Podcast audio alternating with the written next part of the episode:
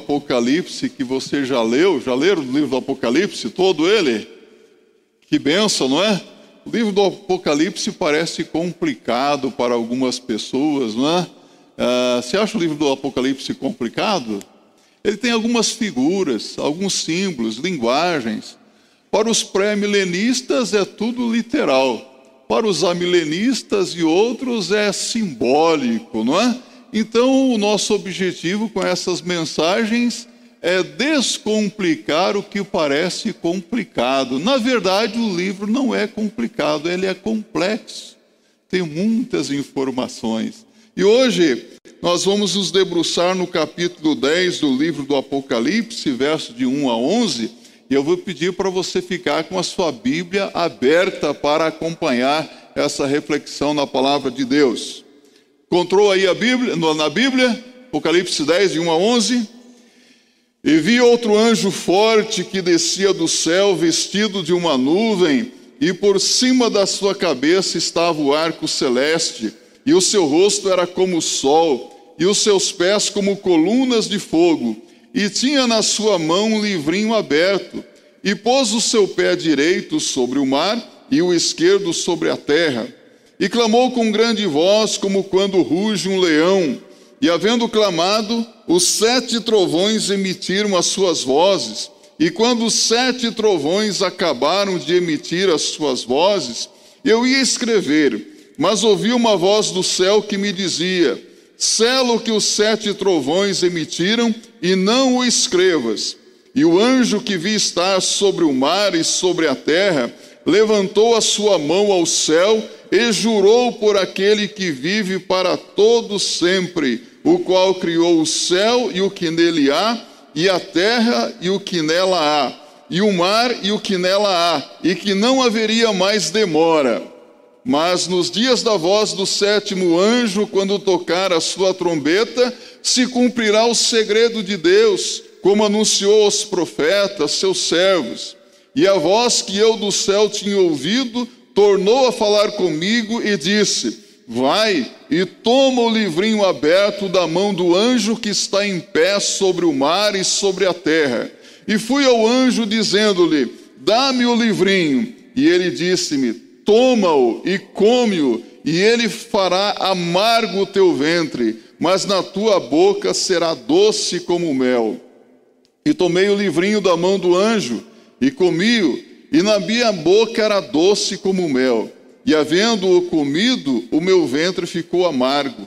E ele disse-me: Importa que profetizes outra vez a muitos povos e nações, e línguas e reis Deus abençoe esta palavra em nossos corações. Podem se assentar. Podemos observar que o apóstolo João recebe aqui a revelação dos seis juízos de trombeta sobre a terra. A terra está sendo sacudida, a terra está sendo bombardeada com os juízos de Deus, com as manifestações da ira de Deus a terra tem sido golpeada, os anjos tocam as suas trombetas e a justiça de Deus se manifesta.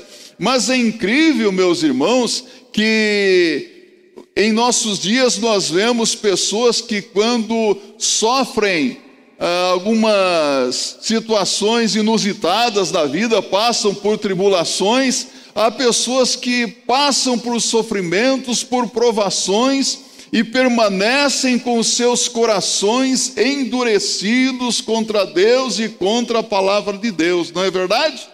E a Bíblia nos diz que no tempo do fim, as pessoas terão os seus corações endurecidos contra Deus e mesmo que Deus manifeste o seu juízo, mesmo que Deus traga ira sobre a face da terra, essas pessoas permanecerão rebeldes contra Deus, uma humanidade rebelde contra o Senhor.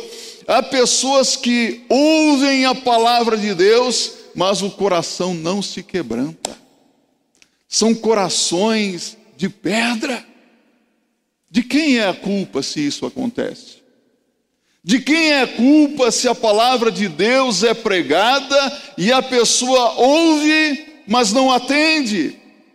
De quem é a culpa se a pessoa ouve a palavra de Deus, mas permanece com o coração endurecido? É culpa de Deus. Deus, mesmo na sua ira, ele se lembra da sua misericórdia. Em todo tempo, Deus é bondoso, Deus é misericordioso. Sabe, o poeta disse que o sol que endurece o barro é o mesmo que amolece a cera. De quem é a culpa? Do sol ou do material? De quem é a culpa? Do homem ou de Deus? O homem, com o seu coração endurecido, se levanta contra Deus. É interessante que João tem essa revelação da parte de Deus, mas é, observamos aqui que de repente há como que um intervalo, um intervalo preparatório para algo que vai acontecer. E ele vê um outro anjo celestial, um mensageiro celestial, que se aproxima dele trazendo em sua mão um pequeno livro. É um livrinho. E ele ordena que João coma aquele livro e também pregue o que está no livro. Agora é o momento do juízo da sétima trombeta. Mas antes que haja terror, destruição, a destruição final virá, isso que a Bíblia está dizendo aqui para nós, meus irmãos. Mas antes que haja essa destruição final, o fim catastrófico do mundo, há uma pergunta que vem na nossa mente: será que não há mais esperança para a humanidade? Você acha que há esperança ainda para essa humanidade? Será que tem jeito para o povo? Será que tem solução para a triste condição que os homens se encontram hoje? Porque às vezes nós olhamos para o ser humano e parece que o homem se tornou em um bicho, não é verdade? Você vê as pessoas embrutecidas, as pessoas sendo transformadas, não somente no seu interior, cheio de ódio, de amargura, de revolta, mas até mesmo no exterior você vê mudanças acontecendo na vida das pessoas, mudanças físicas. Você olha hoje para uma pessoa e você não sabe definir se você está diante de um homem ou de uma mulher. Não é fato isso? A primeira juíza negra norte-americana foi entrevistada recentemente e pediram para que ela definisse o que é um homem e o que é uma mulher. Resposta: Não sou bióloga. Ela não sabe definir o que é um homem e o que é uma mulher. As coisas se tornam cada vez mais assustadoras. Então nós perguntamos: será que ainda tem jeito? Será que há esperança? Se nós pensarmos um pouco no nosso planeta Terra, será que o planeta Terra vai ser aniquilado, vai ser destruído, vai ser queimado e o que vai restar apenas uma, uma bola de lava girando no espaço, como muitos outros planetas e elementos celestiais que hoje estão aí vagando no espaço, mortos? Será que é isso que vai acontecer? Será que há esperança? Será a destruição de toda a vida? Olha aqui para mim. Há esperança. Mil vezes não. A destruição final virá. E quando a Bíblia fala aqui no Apocalipse de destruição final, a Bíblia está dizendo que haverá uma vitória, um triunfo sobre todo o mal, o mal será vencido e haverá destruição de tudo aquilo que não vem de Deus, tudo aquilo que é do maligno será destruído. Às vezes nós vemos o mal florescendo diante dos nossos olhos, cada vez mais você vê o mal crescendo e florescendo, e nós nos perguntamos até quando isso vai acontecer. Mas haverá um dia que todo o mal será derrotado. Interessante que o livro do Gênesis nos fala sobre a vitória do Senhor Jesus Cristo. E o livro do Apocalipse nos diz: o cordeiro já venceu. Jesus venceu. Essa é a mensagem. A vitória do Senhor já está decretada. O Senhor já venceu. Tudo uma questão de tempo. Mas enquanto esse tempo não chega, às vezes nós ficamos tão impressionados com as coisas que têm acontecendo. Então, este é o grande aviso dessa passagem bíblica. O plano de Deus vai se cumprir o plano de salvar todos aqueles que creem no Cordeiro de Deus e de fazer um novo céu e uma nova terra em que habita a justiça.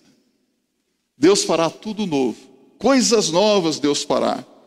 Todos os profetas do juízo final dos nossos dias, eles estão equivocados, porque Deus salvará todos aqueles que entregaram a sua vida ao Senhor Jesus Cristo e fará um novo céu e uma nova terra que permanecerá pelos séculos dos séculos. Mas como será isso, um novo céu, uma nova terra, não é? Às vezes vem na nossa mente alguns pensamentos, não sei se você é meio parecido comigo, que às vezes pega um texto bíblico, fica com ele na cabeça e fica pensando sobre aquele texto bíblico. Isso acontece com você? Como, por exemplo, o Salmo 23, o Senhor é o meu pastor, nada me faltará. Deitar-me faz em verdes pastos. Eu me imagino, às vezes, deitado em verdes pastos, águas tranquilas, e é tão bom meditar na palavra de Deus, não é? Mas quando nós olhamos para a palavra de Deus, a palavra de Deus nos fala de um novo céu, uma nova terra. O Dr. Russell Philip Shedd, ele disse que provavelmente essa terra que nós vivemos, ela será reciclada como que pelo fogo. Você sabe o que é reciclagem, não é? Essa terra será queimada e ficará como que só um esqueleto, e Deus vai fazer tudo novo. Deus fará tudo novo. Um novo céu e uma nova terra em que habita a justiça.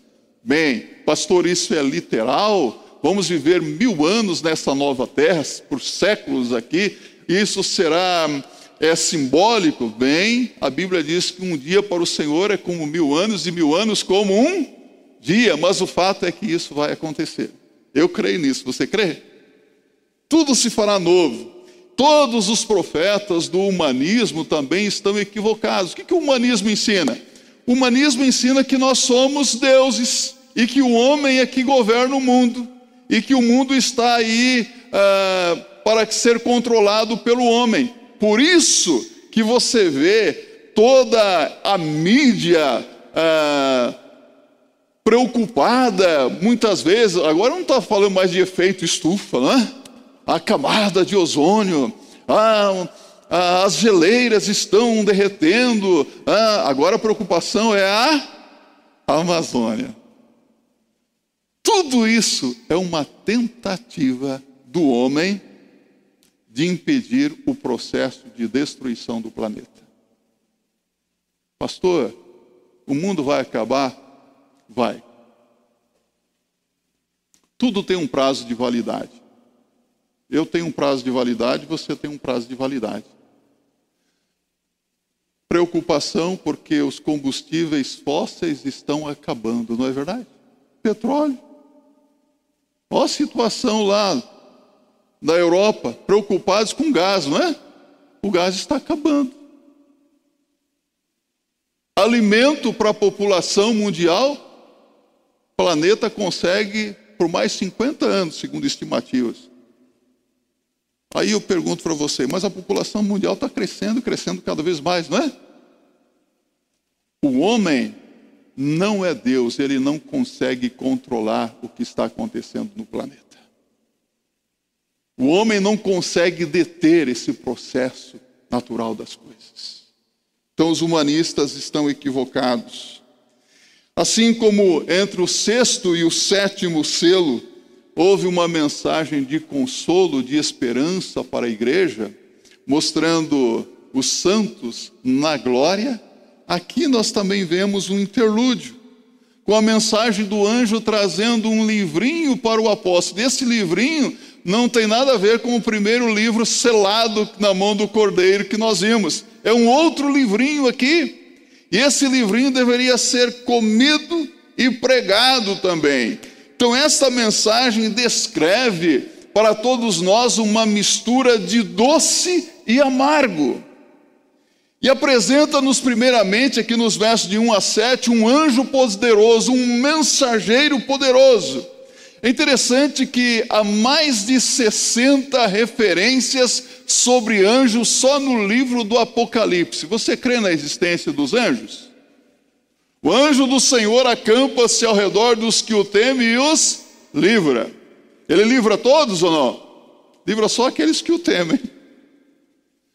O segundo o autor sagrado de Hebreus, em Hebreus capítulo 1, no verso 14, os anjos, eles são espíritos ministradores que trabalham em favor daqueles que hão de herdar a salvação.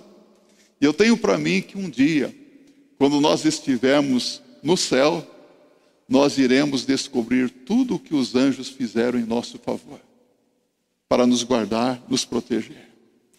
Quantos livramentos em nossas vidas, ah, quantas vezes nós ouvimos testemunhos de livramento, de situações de perigo e de morte, e tenho para mim que os anjos de Deus, espíritos ministradores, agem em nosso favor. Quantas vezes Deus enviou seus anjos para ajudar você e você nem tomou conhecimento disso? Nós percebemos esse cuidado de Deus na nossa vida, não é? Então, a Bíblia nos diz no Salmo 103, verso 20, que os anjos eles são poderosos, poderosos em poder, mas há anjos mais poderosos do que outros. E aqui a palavra de Deus nos fala desse anjo poderoso Aqui nós temos um anjo forte, poderoso, e em sua descrição nós vemos que ele é muito semelhante ao próprio Deus e ao Senhor Jesus Cristo. Esse anjo não é outro senão o anjo de glória, é o Senhor Jesus Cristo, porque onde ele pisa, ele queima e purifica. Anjo maravilhoso, não é? É um anjo de poder. Nessa visão, o mensageiro é Cristo e pode ser visto conclusivamente na sua aparição a João, logo no primeiro capítulo do livro do Apocalipse. E a Bíblia diz que ele desce do céu envolto em uma nuvem. Você já percebeu que as manifestações de Deus, principalmente no Antigo Testamento, são em nuvens? Deus está sempre envolto em nuvens. Quando você abre a sua Bíblia, é, você vê em Êxodo 16, verso 10, que durante os 40 anos que Israel peregrinou no deserto, uma nuvem os acompanhava. E aquela grande nuvem durante o dia trazia sombra sobre o povo. Durante o dia, um sol escaldante, sol a pino, e a nuvem trazia refrigério. À noite, aquela nuvem se tornava luminosa, uma bola de fogo, podemos assim dizer, que iluminava toda, toda a congregação do povo de Israel e trazia o calor, porque no deserto à noite fica frio. A nuvem de Deus. E interessante que nuvens escuras também cobriam o Sinai quando, da, quando a lei foi dada por Deus a Moisés. Tem Êxodo 19, no verso 9. Quando Deus apareceu a Moisés, foi numa nuvem de glória, diz a Bíblia em Êxodo 24, 15. No Salmo 104, a Bíblia diz que Deus faz das nuvens a sua carruagem. Uma nuvem recebeu Jesus quando ele ressuscitou e foi assunto aos céus. Os varões galileus não viram Jesus subindo aos céus em uma nuvem? Então, nuvem aqui, meus irmãos, mostra que realmente se trata do Senhor possui um arco-íris por cima da sua cabeça. Arco-íris? Arco-íris é símbolo do quê? Que, que é símbolo? Símbolo do que o arco-íris? Tem muita gente usando as cores do arco-íris aí de uma forma equivocada. Arco-íris é um sinal de uma promessa que Deus fez a Noé no livro de Gênesis. Deus prometeu a Noé que nunca mais o mundo seria destruído com as águas do dilúvio. Arco-íris, aqui, meus irmãos, por cima da cabeça do anjo, é algo muito significativo, trata do Senhor. Fala que o trono de Deus é um trono de graça e de misericórdia, antes de ser um trono de juízo. Na sua ira, Deus se lembra da sua misericórdia. O arco-íris é símbolo da aliança de Deus com o homem. O que mais nos fala sobre esse anjo? Seu rosto é como o sol. Essa é a mesma descrição de Jesus Cristo no capítulo 1 do Apocalipse, quando ele aparece a João, no verso 16. Quando Jesus se transfigurou diante dos seus discípulos, no Monte da Transfiguração, o que aconteceu?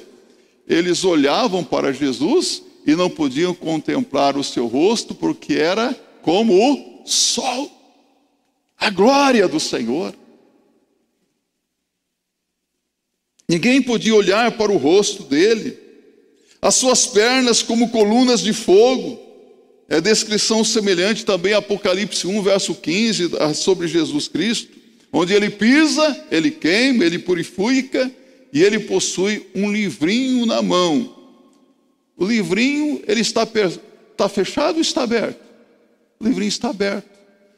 No sentido de que o conteúdo desse livro aberto é conhecido de todos. Que livrinho é esse? Que livrinho misterioso é esse? O juízo de Deus, o julgamento de Deus será de acordo com o livro aberto. Você tem um livro nas suas mãos? Você tem um livrinho nas suas mãos? O livro da capa preta, agora já tem a capa marrom também, capa de couro, não é? O livro é a palavra de Deus, meus irmãos. Esse livro está aberto e o conteúdo dele é conhecido de todos. Sabe, o julgamento e o castigo do povo será de acordo com o que está escrito no livro. Assim, João é chamado a comer o livro e pregar. Olha aqui para mim. Você já conhece o livro? Conhece ou não? Conhece a palavra de Deus? Você tem se alimentado da palavra de Deus? Então a ordem de Deus para mim para você, a igreja está sendo convocada a comer do livro, a se alimentar da palavra de Deus. Pacote vazio não para de pé, não é? Ser cheio da palavra de Deus, mas anunciar a palavra de Deus a essa geração pervertida e perversa, porque o fim virá. A Bíblia diz aqui que não haverá mais demora. O Senhor está abreviando, o Senhor está acelerando o processo da sua vinda. A igreja é chamada a comer, a igreja é chamada a pregar para essa geração que se aproxima da destruição. Temos pregado a palavra de Deus? Temos anunciado o evangelho de Jesus Cristo? Às vezes nós ficamos deslumbrados com a quantidade de evangélicos no nosso país, não ficamos? Quantos milhões de evangélicos hoje no Brasil? Mas muitos deles estão seguindo um evangelho que não é o evangelho do Senhor Jesus Cristo. É o falso evangelho. É o evangelho da prosperidade é o Evangelho que diz que se você aceitar Jesus Cristo, você será feliz e que todos os seus problemas se acabarão, que você não terá mais doenças e enfermidades. É o Evangelho que diz que se você é o filho do Rei, você tem o direito de exigir, de determinar que o Rei conceda o que você quer, porque você é filho, você é filha é o falso evangelho que está sendo pregado. Então não nos iludamos. Precisamos pregar o evangelho de Jesus Cristo. Paulo diz em Romanos capítulo 1, verso 16, repita comigo, porque eu não me envergonho do evangelho, porque é o poder de Deus para a salvação de todo aquele que crê. Firmes, vamos? Porque eu não me envergonho do evangelho, porque é o poder de Deus para a salvação de todo aquele que crê, primeiro do judeu e também do grego. Que evangelho? O evangelho de Jesus Cristo. Esse é o evangelho que devemos anunciar. O seu pé direito está sobre o mar e o esquerdo sobre a terra. Deus manifesta a sua reivindicação sobre o mundo inteiro, pois quem foi que criou o mundo? Deus. Então Deus tem o direito sobre tudo, sobre todos. Isso descreve que ele exerce poder em todo o mundo e a sua palavra é para o mundo inteiro. O mar e a terra que representam a totalidade do mundo criado por Deus. Deus reivindica o seu direito sobre tudo. Sua voz é como a do leão. Já ouviu o rugido do leão alguma vez? O rugido do leão é assustador, não é? No livro de Amós, no capítulo 3, verso 8, a Bíblia diz que a voz de Deus é semelhante à voz do leão. Quando o leão ruge, não há animal que pie, não é verdade? Quando o Senhor levanta a sua voz, quando o Senhor Jesus Cristo der o seu brado, toda a terra ficará em silêncio. Todos ouvirão a palavra do Senhor Jesus Cristo. Todos, querendo ou não, quando Cristo bradar, todos irão ouvir a voz do Senhor. Hoje muitas pessoas não querem ouvir. Hoje muitas pessoas ouvem, mas parecem não entender. Mas um dia todos ouvirão e entenderão perfeitamente. Lamentavelmente, será tarde demais para muitas pessoas. Muito tarde. Falando, ele ouve-se sete trovões. Quando Cristo falar, sete trovões todos os trovões. E aqui eu quero dizer para você, sabe o que significa trovões aqui? Artilharia do céu. Quando Cristo abrir a sua voz, sete trovões, todos os trovões, toda a artilharia do céu estará pronta para agir e causar destruição sobre a terra. Tudo é uma questão de tempo. A voz de Deus é poderosa, é como o trovão, diz o salmista no Salmo 29, verso 3. Interessante, sete trovões. Por que sete trovões? Vemos que na Bíblia sete é o número da perfeição, não é? O número da perfeição. Mas o, o trono, no trono de Deus, você vê sete espíritos, sete chifres, que mais? Sete olhos. Há o que mais aqui? sete tochas, e não poderia ser diferente sete trovões. Perfeição aqui. Esses trovões são dirigidos contra quem? Contra os inimigos de Deus.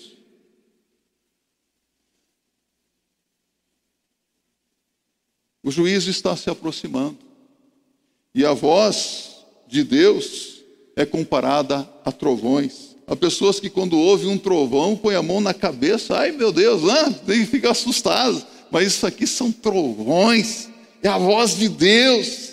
Então, está na hora de responder às orações dos santos, é a que a palavra de Deus está nos dizendo. Qual tem sido a oração dos santos através dos séculos? O que é que João diz no final do livro do Apocalipse?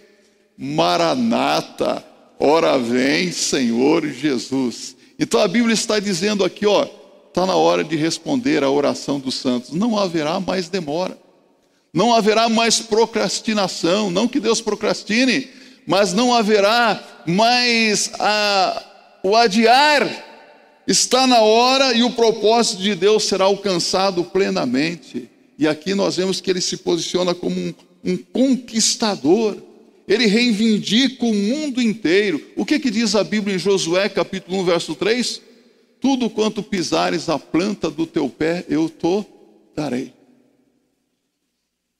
Então esse anjo pisa no mar e na terra.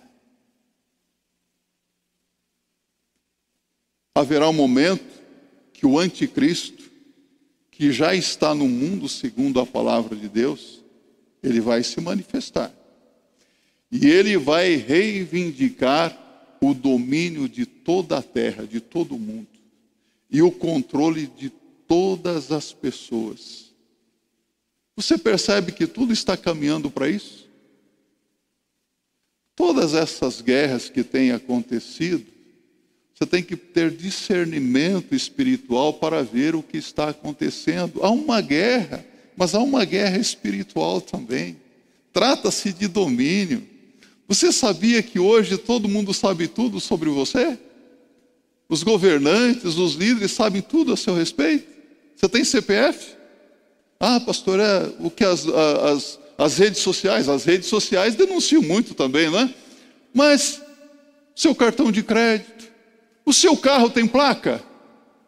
Anda aí nas ruas, as câmeras estão filmando a placa do seu carro, tem um chipzinho lá que diz se o seu carro está irregular ou não, se tem multas é, em atraso ou não. Mas você está sendo controlado, dominado, e hoje há uma tentativa de controle até mesmo populacional. Teoria da conspiração, pastor? Não. O anticristo ele está procurando exercer o domínio e o controle sobre tudo e sobre todos. Mas o domínio pertence a quem? A Cristo. E a Bíblia diz que Jesus o destruirá com o sopro da sua boca. Que, que é um sopro? Poderoso esse anjo é, não é? Como que é poderoso o Senhor Jesus Cristo? Mas a pergunta que eu quero fazer para você agora, você que tem visto todas essas coisas acontecerem em nossos dias, talvez seja apenas o princípio das dores, mas você que tem visto todas essas coisas acontecerem, como é que você tem levado em consideração os ensinos da palavra de Deus? Conhece a palavra de Deus? O salmista diz, no Salmo 119, 11: Escondi a tua palavra no meu coração para eu não pecar contra ti. Eu preciso conhecer a palavra e viver a palavra. Observe aqui que ele declara a palavra. O mensageiro levanta sua mão direita ao céu e faz um juramento. E o conteúdo do juramento é que não haverá mais demora para a chegada do juízo. O juízo de Deus se aproxima, é o que diz a Bíblia aqui. Mas daí você pergunta: "Ah, mas por que que parece demorar? Por que que demora tanto para Jesus voltar?" A Bíblia responde. E eu quero que você abra a sua Bíblia comigo na Segunda Epístola de Pedro, no capítulo 3, verso de 1 a 9. Aliás, vamos começar do verso 3, quando ele responde o porquê da demora do Senhor. Sabendo isto, primeiramente isto, que nos últimos dias virão escarnecedores andando segundo as suas próprias concupiscências e dizendo: Onde está a promessa da sua vinda? Porque desde que os pais dormiram, todas as coisas permanecem como desde o princípio da criação, eles voluntariamente ignoram isto, que pela palavra de Deus, já desde a antiguidade existiram os céus e a terra, que foi tirada da água e no meio da água subsiste, pelas quais coisas pereceu o mundo de então, coberto com as águas do dilúvio mas os céus e a terra que agora existem pela mesma palavra se reservam como tesouro e se guardam para o fogo até o dia do juízo e da perdição dos homens ímpios. Mas amados, não ignoreis uma coisa: que um dia para o Senhor é como mil anos, e mil anos como um dia. O Senhor não retarda a sua promessa, ainda que alguns a tenham por tardia mas é longânimo para convosco, não querendo que alguns se percam, senão que todos venham a arrepender-se. Então, por que, que o fim ainda não veio? Porque o Senhor não quer que ninguém se perca.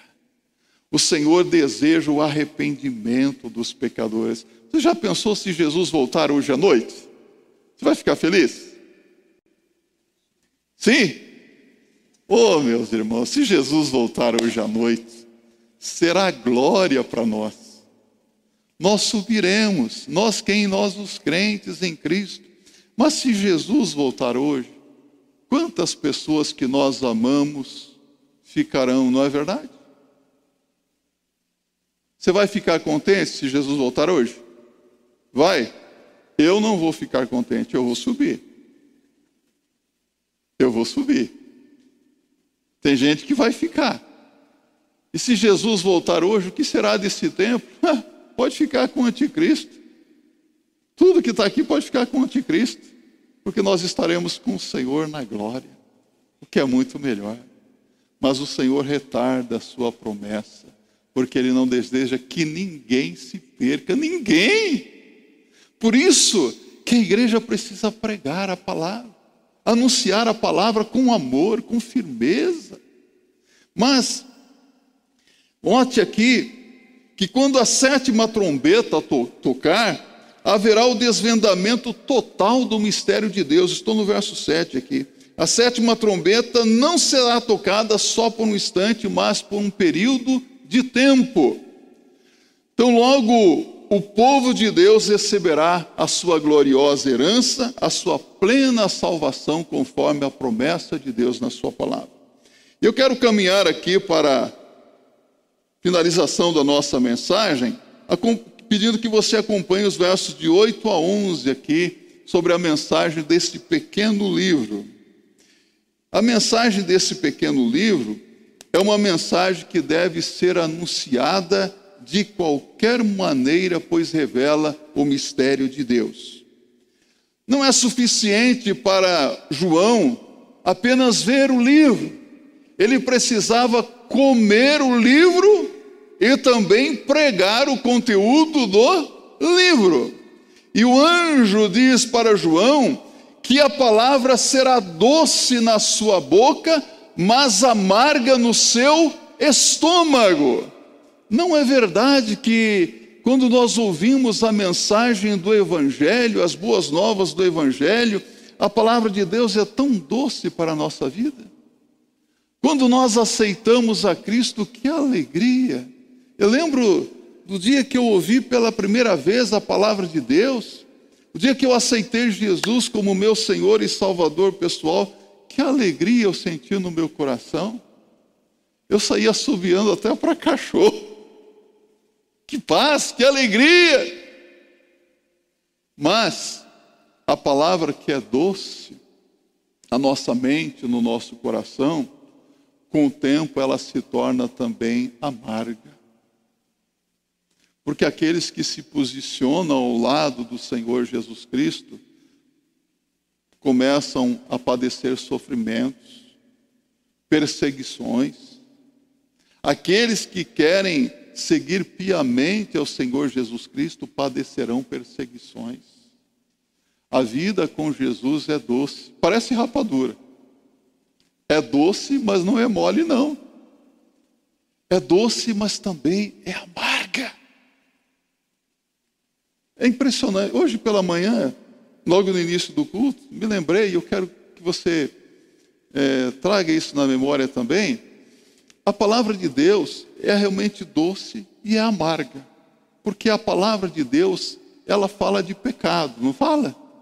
E todas as vezes que nós ouvimos sobre pecado, nós, nossa, é uma tristeza no nosso coração, mas ela fala de perdão também, não fala? fala de vidas escravizadas pelo pecado, pelo diabo, mas fala de libertação, fala de condenação e fala de salvação, fala de morte e fala de vida, fala do céu e fala também do inferno. Há pessoas que não gostam de ouvir falar do inferno, mas quem foi que falou sobre o inferno? Jesus onde o teu bicho nunca morre e o seu fogo e o fogo nunca se apaga. Mas Jesus também disse: na casa do meu pai há muitas moradas. A palavra de Deus ela é doce, mas também é amarga. A palavra de Deus nos fala que existe o diabo e existe também Deus. E neste exato momento, você está do lado de Deus ou do lado do diabo, saiba disso. Neste exato momento, eu quero perguntar para você: a quem você tem seguido? a quem você tem obedecido. É, é preciso se posicionar. Não dá mais para ficar como os tucanos em cima do muro. Ou você é de direita ou de esquerda. Os bodes ficarão à minha esquerda, as ovelhas à minha direita. De que lado você está? De que lado você quer ficar? Quando a trombeta soar, com quem você estará? Quando você for convocado às mansões celestiais, para onde você irá? Para o céu? Tem certeza disso? É preciso refletir sobre a sua condição espiritual. A visão do recebimento do pequeno livro, com a ordem de engoli-lo e de pregá-lo, nos mostra que há um senso de urgência de proclamar a palavra de Deus ao mundo inteiro.